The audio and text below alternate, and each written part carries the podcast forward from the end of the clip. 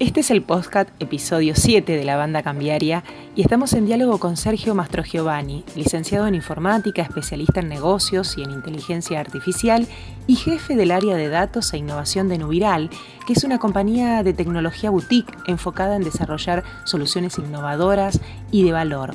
Con él vamos a hablar de la inteligencia artificial. Quédese. Mastro Giovanni también es máster en eh, la Universidad de Nueva Jersey y también docente en la Universidad de Nueva York y fue responsable de Analytics, ciencia de datos y desarrollo de producto en Estados Unidos, en Medio Oriente, en América Latina, eh, de Onatech, que es una empresa mexicana comercializadora de hardware, de software y de servicios informáticos. La banda cambiaria. Hola Sergio, buenas tardes aquí, gracias por la comunicación con la banda cambiaria. ¿Cómo estás? Bien, muy bien, chicos. ¿Cómo están ustedes? Bien, muy bien. Gracias por bueno por este momento, por, por hacerte un lugarcito para hablar con nosotros. Eh, ya hicimos tu, la presentación, así que queríamos preguntarte. Eh, que por estos días, bueno, se habla mucho de lo que es la transformación digital, de la importancia para el desarrollo y el crecimiento de los negocios. Y la primera pregunta que queríamos arrancar es, eh, ¿en qué consiste la transformación digital y si hay varios tipos de transformación digital? Bueno, em, en realidad es, un término muy amplio que se usa para muchísimas cosas, ¿no? Pero básicamente la definición corta es un proceso de conversión de tanto de empresas como de individuos a una operación digital, ¿no? Es decir, nosotros, nuestra generación, nuestra cultura y probablemente también las empresas en general, nacimos analógicos, nacimos. La, mejor metáfora es el iPhone, ¿no? El iPhone, de hecho, la premisa del iPhone, si recuerdan esa presentación de Steve Jobs, que era la premisa que en un solo dispositivo podíamos tener todos esos grandes aparatos que teníamos en la década del 80, que eran videograbadoras, teléfonos, cámaras, eh, alarmas, eh, relojes, eh, grabadora de sonidos, casetera, todos esos grandes aparatos digitalizados y en un solo dispositivo. E, ese es el concepto, básicamente la metáfora del iPhone probablemente sintetiza lo que significa la transformación digital. ¿no? Hoy hay empresas que ya nacieron digitales, probablemente que están naciendo ahora, que están naciendo en los últimos años, pero las empresas que tienen algunos años tienen el reto, el desafío de tener que operar en una sociedad digital. Hoy ya los consumidores están pidiendo otra cosa, hoy nosotros mismos como consumidores no nos gusta hacer colas, no nos gusta perder tiempo, no nos gusta la transacción en persona y también nos gusta entender qué es lo que se hace con nuestra data.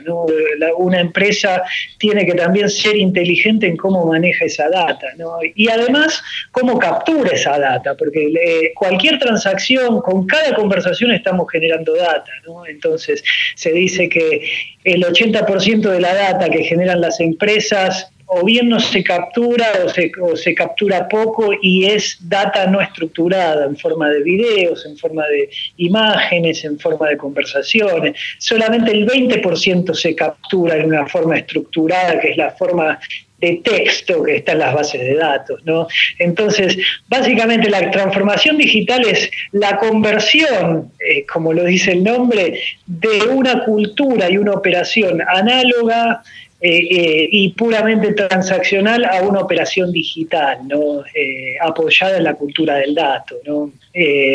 básicamente es nosotros decimos que son cinco pasos, ¿no? El, primer paso es trabajar con los procesos, convertir a los procesos en, digitales, eliminar todo lo que tiene que ver con activos, todo lo que tiene que ver con computadoras, servidores, infraestructura y todas esas cosas y apoyarnos más en la nube, es decir, tener todo en Internet. El segundo paso es lo que se llama Big Data o Big Data, que es capturar toda esta información que tenemos. Eh, a veces las empresas crecen eh, adquiriendo otras empresas con muchos sistemas legacy, con muchas bases de datos, con mucha operación hecha a mano. Capturar todo y tener todo armonizado y alineado, ¿no? Ese es el concepto de, Big Data. Mucha información generada y capturada. El tercer paso es lo que decimos Analytics o, o Business Analytics, que es la posibilidad de ver toda la foto, ¿no? Entender nuestra historia, entender qué es lo que está pasando ahora y poder hacer más preguntas y tener más respuestas. Es, básicamente se dice también que, hay que tomar las decisiones, eh, se le dice la ley en Estados Unidos, la ley del 40-60. Es decir, cuando tenés, tenés, que tomar las decisiones cuando tenés entre un 40 y un 60% de la información. ¿no? Cuando tenés menos del 40%, eh, probablemente no es suficiente información para tomar una decisión. Cuando tenés más del 60% ya es tarde, ¿no? ya, ya te ganó el competidor. y los, el paso 4 y el paso 5 son automatización y finalmente el paso 5 es inteligencia artificial. ¿no? Pero es un caminito, le decimos nosotros, porque se hace gradualmente, ¿no? no es que se hace de un día para el otro. ¿no? Sergio, en todo esto vos hablas mucho de que no solo es tecnología, sino que es también eh, todo un cambio cultural, este poder hacer la transformación digital dentro de una empresa, pensémoslo tal vez para alguna pequeña empresa, ¿no? que también cuesta, y alguna pequeña empresa con, con años este, encima. Eh, bueno, ¿cómo, ¿cómo encarar ese proceso?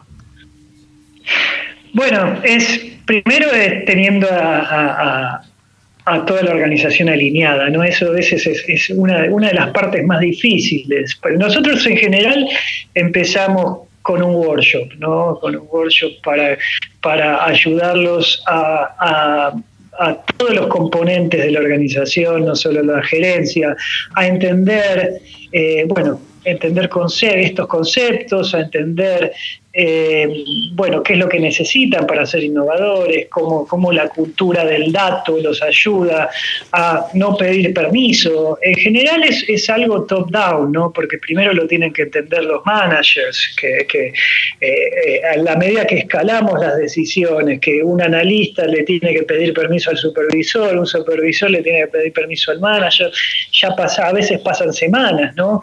Eliminar las aprobaciones, eliminar las auditorías, eliminar los doble check, los triple check, esas cosas que tienen las empresas hoy, esos cierres contables que duran, que duran semanas, ¿no? Que un gerente hoy no puede tener, hoy, hoy estamos en, en julio, no puede tener los datos, no sabe cuánto vendió junio, en junio, porque eh, los ciclos son muy largos, ¿no? Entonces las organizaciones no son ágiles. Entonces el primer paso es eh, tener una cultura del dato, ser, ser ágil y también eh, adaptarse a los cambios, no ser más flexibles. Entonces, básicamente por eso decimos, yo siempre pongo en mis presentaciones una imagen de, Peter Drucker, no sé si se acuerda, de que escribió Ejecutivo Eficaz, tantos libros de management.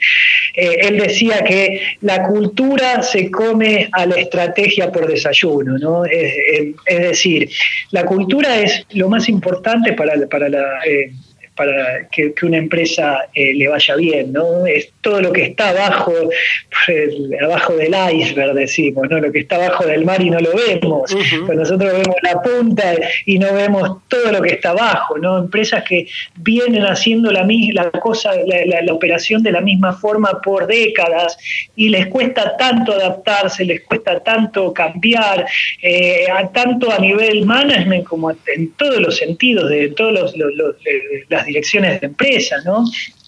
Y el, el, objetivo en estos días es justamente lo contrario, que, sea, que seas ágil, vos nunca sabés de qué lado te va a venir la información y seguramente no te va a venir de un gerente, ¿no? Entonces, eh, eh, empoderar a todos los componentes de la organización para que tomen decisiones, para que vean eh, la, misma data todos, que todos veamos la misma data, que no haya que pedirle el PowerPoint a tu secretaria o que te mande un informe de tu secretaria o levantar el teléfono y preguntarle al gerente de finanzas, no sé, cuánto, cuánto es el margen o cuánto vendimos el mes pasado.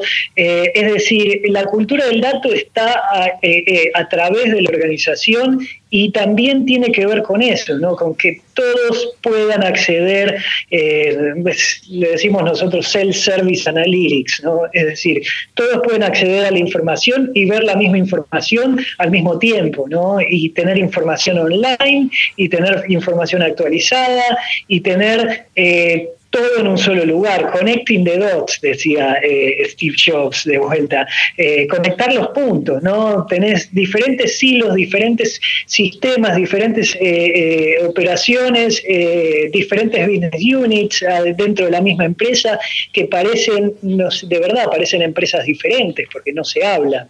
Entonces, por eso también trabajamos mucho con, el tema cultura, con el tema proceso, con el tema eh, que, el proceso sea el mismo todos los meses. ¿no? Eh, también decimos que la variación es el enemigo, ¿no? lo digo en los seminarios de, de Six Sigma porque lo que queremos hacer es que un, si un proceso hoy dura una hora, mañana dura ocho, y pasado dura tres días, y, después dura cinco minutos, estamos en problemas, ¿no? El problema es que, eh, queremos tener procesos predecibles, ¿no? que todos los días dure ocho horas o que todos los días dure cinco minutos, pero eliminar la variación, ¿no? que, que tener una organización predecible y apoyada en la cultura del dato. ¿sí?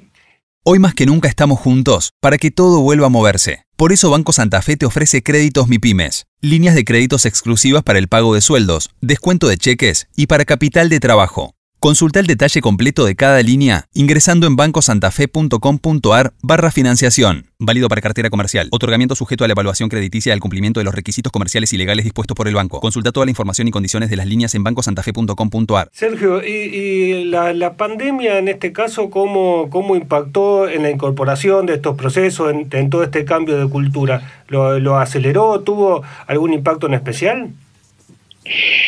Bueno, Álvaro, sabes que eh, justamente es una de las, eh, a, veces es como que necesitamos que nos cacheteen para darnos cuenta que tenemos un problema, ¿no? En general el problema estaba mucho antes de la pandemia.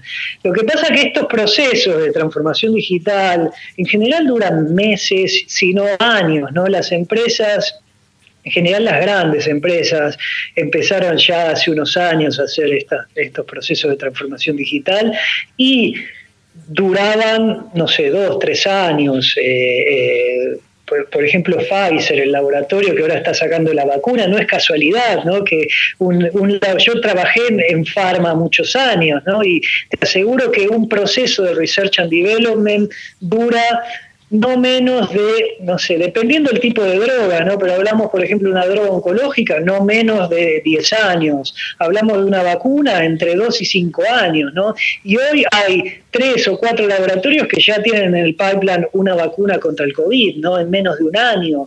Eh, gracias a el, tema de la agilidad, el tema de que están enfocados en esto, el tema que tienen la data y además el tema de la automatización, ¿no? Hoy yo, yo mismo he visto, ¿no? en los últimos meses, empresas implementar un proceso de transformación digital en tres semanas. Es, algo eh, que hace unos años, hace unos meses incluso era impensable, ¿no? Pero, pero sí lo que hizo la, pandemia, lo que hizo eh, el coronavirus, fue acelerar este proceso e incluso exponer la fragilidad de los procesos de algunas empresas, ¿no? Porque eh, hay, industrias que ya, yo empezaba mis charlas antes del COVID, ¿no? Con una foto de un local vacío en New York, eh, y decía el, fin del retail. Es decir, si vos antes del COVID caminabas por cualquier lugar de New York, ibas a ver muchísimos locales cerrados, vacíos, porque eh, la gente no compra más, ¿no? Eh, por lo menos en, algunas ciudades. En general se está viendo en todo el mundo, ¿no? En, Argentina y Latinoamérica mucho más exacerbado por el tema de las crisis, por el tema de, los problemas ya coyunturales que tenemos, ¿no? pero nosotros como consumidores no nos gusta ir al supermercado. Yo personalmente detesto cada vez que tengo que ir a un supermercado y perder una o dos horas de mi día eh, haciendo colas, perdiendo tiempo.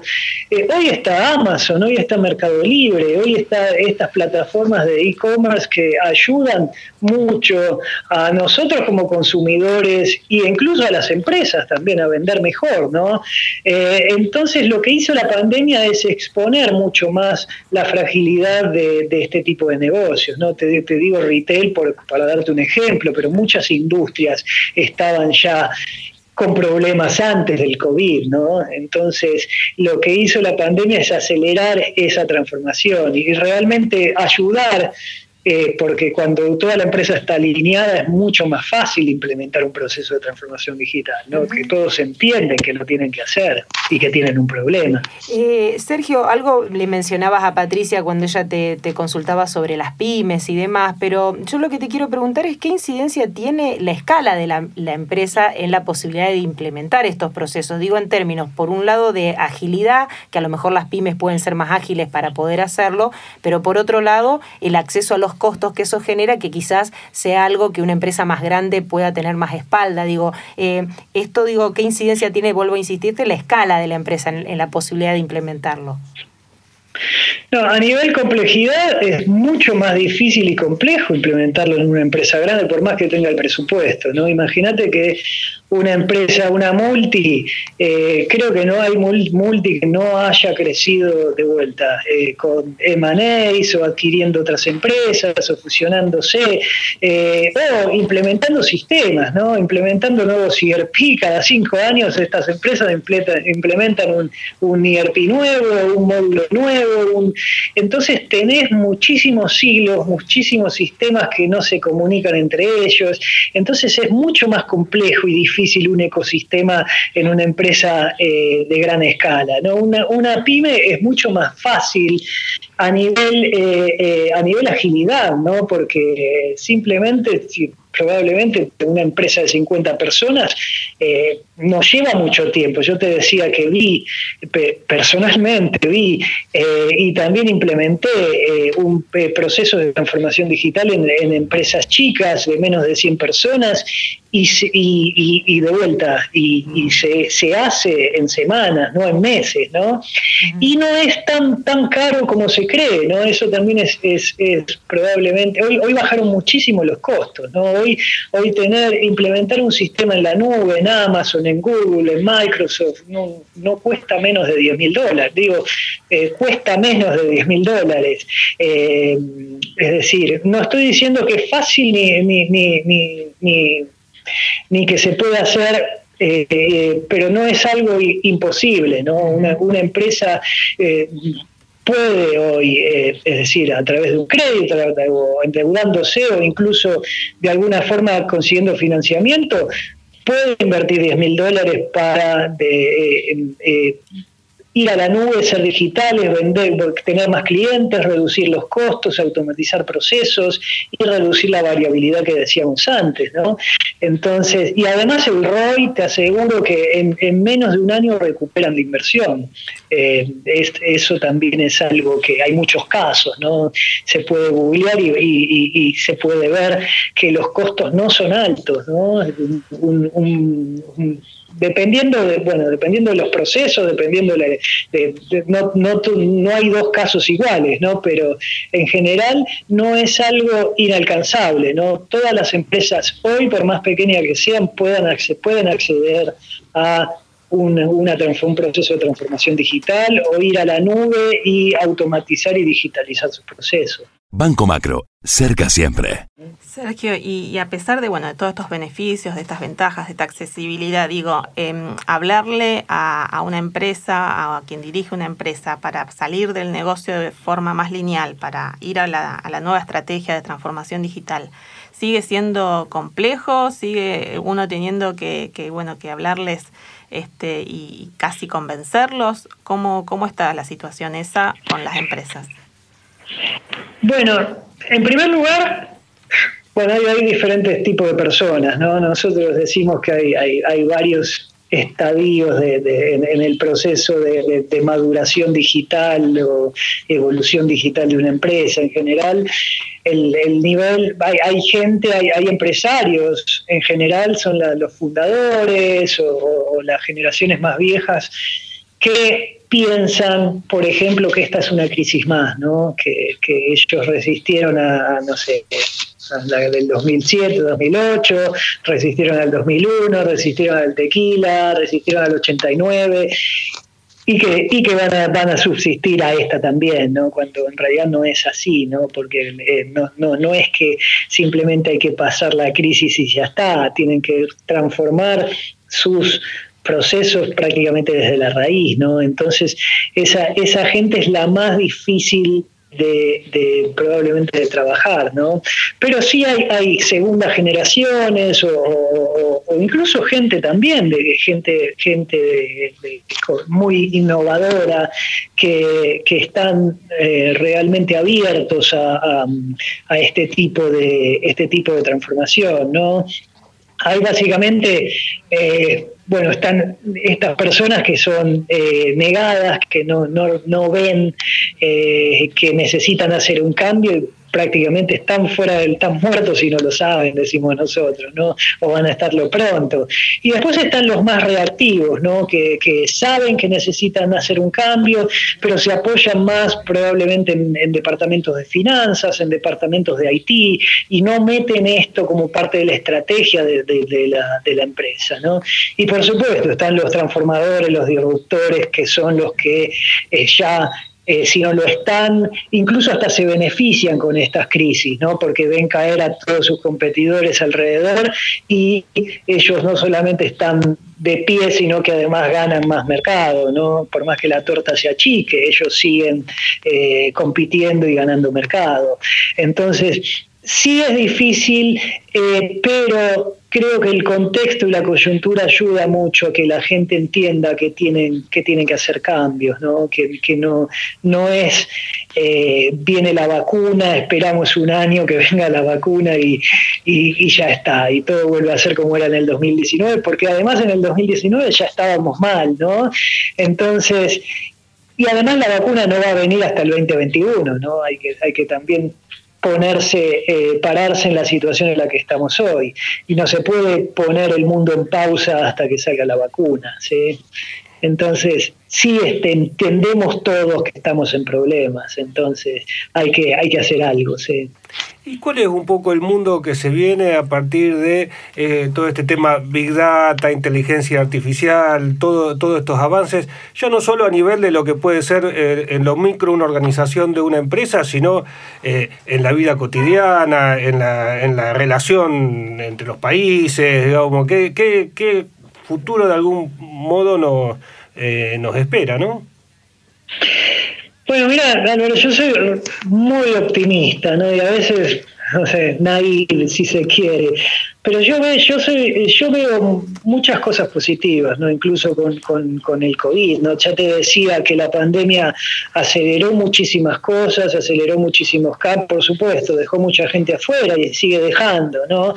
Eh, pero las economías cambiaron, ahora tenemos una más economías de, de, de pagos cashless, si se quiere, hoy ya lo veíamos antes en algunos países, yo viví en New York hasta el año pasado y, en New York antes de la pandemia vos entrabas al supermercado y, no interactuabas con, seres humanos, ¿no? no digo que sea bueno, pero vos entrabas, agarrabas tu producto, salías, pasabas el celular y ya está, automáticamente te, te, lo descontaban en Amazon Go u, u otro tipo de modelos, ¿no? Entonces, y ahora lo estamos viendo acá con Mercado Pago, lo estamos viendo con muchísimas, incluso con home banking, ¿no? mucho más cashless las economías, ¿no? Incluso con tarjetas de crédito. La gente no usa tanto cash como antes, ¿no? Después el trabajo remoto, la, la gente probablemente nos dimos cuenta que no necesitamos ir a la oficina más, ¿no? Que las empresas pueden reducir costos cerrando las oficinas. Ya vimos que lo están haciendo, no sé, creo que Twitter, eh, no sé, creo que esta semana dijo Siemens que también no iban a volver a la oficina más. O sea, muchísimas empresas grandes ya del mundo, multis, están adoptando el, trabajo remoto forever, ¿no? Ya más allá de, del corona y del, de la pospandemia y de cómo termine esto, ¿no? Eh, para, para mucha gente es bueno, para mucha gente es malo, para, para, pero de alguna forma nos ayuda también a balancear nuestra, lo que se llama trabajo y vida personal, ¿no? Tenemos más tiempo para estar con nuestra familia, los que tienen hijos, eh, de hacer nuestras cosas personales, no perdemos tiempo viajando, y cualquiera, cualquier ciudad del mundo eh, pierde promedio creo que la estadística decía alrededor de una hora por viaje, ¿no? O sea, dos horas por día viajando de tu día, ¿no? O sea, imagínate que eh, de las 10, no sé, 12 horas que estás, de, no, que, 14 horas que estás despierto, te pasás dos horas viajando. Eh, es como que, que, no da, ¿no? Perdés mucho tiempo, eh, perdés mucha, mucha productividad, incluso viajes internacionales, ¿no? Nos dimos cuenta también que no necesitamos viajar, por lo menos para, por un tema de negocios, ¿no? Nos dimos cuenta que la tecnología nos, nos sirve para eh, tener reuniones, para tener incluso eh, hacer reuniones de amigos, ¿no? Nosotros a veces con mis amigos nos juntamos como si estuviéramos en un bar, ¿no? A, tomar algo, a hablar eh, a través de Zoom o Meet o cualquier plataforma digital, como si estuviéramos alrededor de una mesa, ¿no? Es decir, por supuesto, no es lo mismo, ¿no? Pero el punto es que eh, no, nos estamos dando cuenta que, eh, que bueno, hay, hay, cosas que no necesitamos hacerlas más, ¿no? De vuelta. Por lo menos por un tema trabajo, ¿no? No necesitamos viajar 10 horas hasta New York para tener una reunión y volver, volver para Buenos Aires o para Rosario. Eso ya no lo necesitamos más. Sí, ir de vacaciones, sacarnos la foto a, Roma, a Madrid, a, Londres, pero eh, no, por lo menos no por un tema de trabajo, ¿no? Y después la economía on demand, que, que la economía, las economías tradicionales de, los 80, los, los 90 era por ejemplo, vos tenías que viajar a un lado, eh, un día de lluvia, te aseguro que te quedabas con la mano levantada por horas, ¿no? Hasta agarrar un taxi era en cualquier ciudad del mundo, era dificilísimo, ¿no? Hoy tenés Uber, que es eh, eh, automóviles on demand, hoy tenés Airbnb, que es eh, housing on demand, bueno, tenés necesidad de, tener un chalet en Mar del Plata, porque estás perdiendo plata después de todo, ¿no? Por 15 días al año que lo usás, tener que mantener una casa en Mar del Plata o en, no sé, en Rosario o en cualquier lugar, es perder plata, ¿no? Lo mismo con muchísimas otras, otras, otras cosas que existen on, on demand, ¿no? Ya sea Spotify, ya sea Netflix, ya sea muchísimas cosas de vuelta, volviendo al, punto que decía antes de la economía digital y de, la, eh, de las plataformas digitales. Ya no necesitas tener un grabador, que mira qué viejo que soy, o tener un compact disc, o tener un, un DVD, o tener un Blu-ray, o tener una videocasetera, eh, es, es, perder tiempo, es ocupa, ocupa lugar, eh, ni siquiera un televisor necesitas tener, ¿no? Hoy, hoy desde un solo dispositivo podés tener todo, de vuelta, la metáfora del iPhone, ¿no? En Santander, nuestra misión es contribuir al progreso de las personas y las empresas. Ingresá a santander.com.ar y conoce nuestras acciones de banca responsable. Queremos ayudarte. Y también aprendimos a tener menos gastos en cosas innecesarias, ¿no? Aprendemos a ser más lindes, decimos nosotros, ¿no? Y por supuesto, lo que es una mejor crisis management, a manejarnos mejor en situaciones de crisis. Sergio, lo último y ya te liberamos. ¿Y cuál es el lado B de la tecnología? Eh, bueno, eh, yo también te digo una, como te digo algo, a mí también me gusta, te, te acabo de decir lo de Zoom, y para mí no es lo óptimo eso, ¿no? Es, es mucha deshumanización.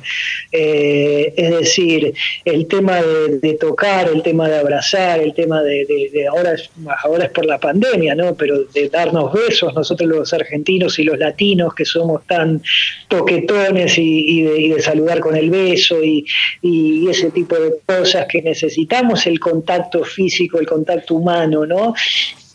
Y la, la, tecnología nos da eso, nos da la, deshumanización, nos da eh, eh, probablemente la, gente que, pero de vuelta, ya pasaba antes de la pandemia, ¿no?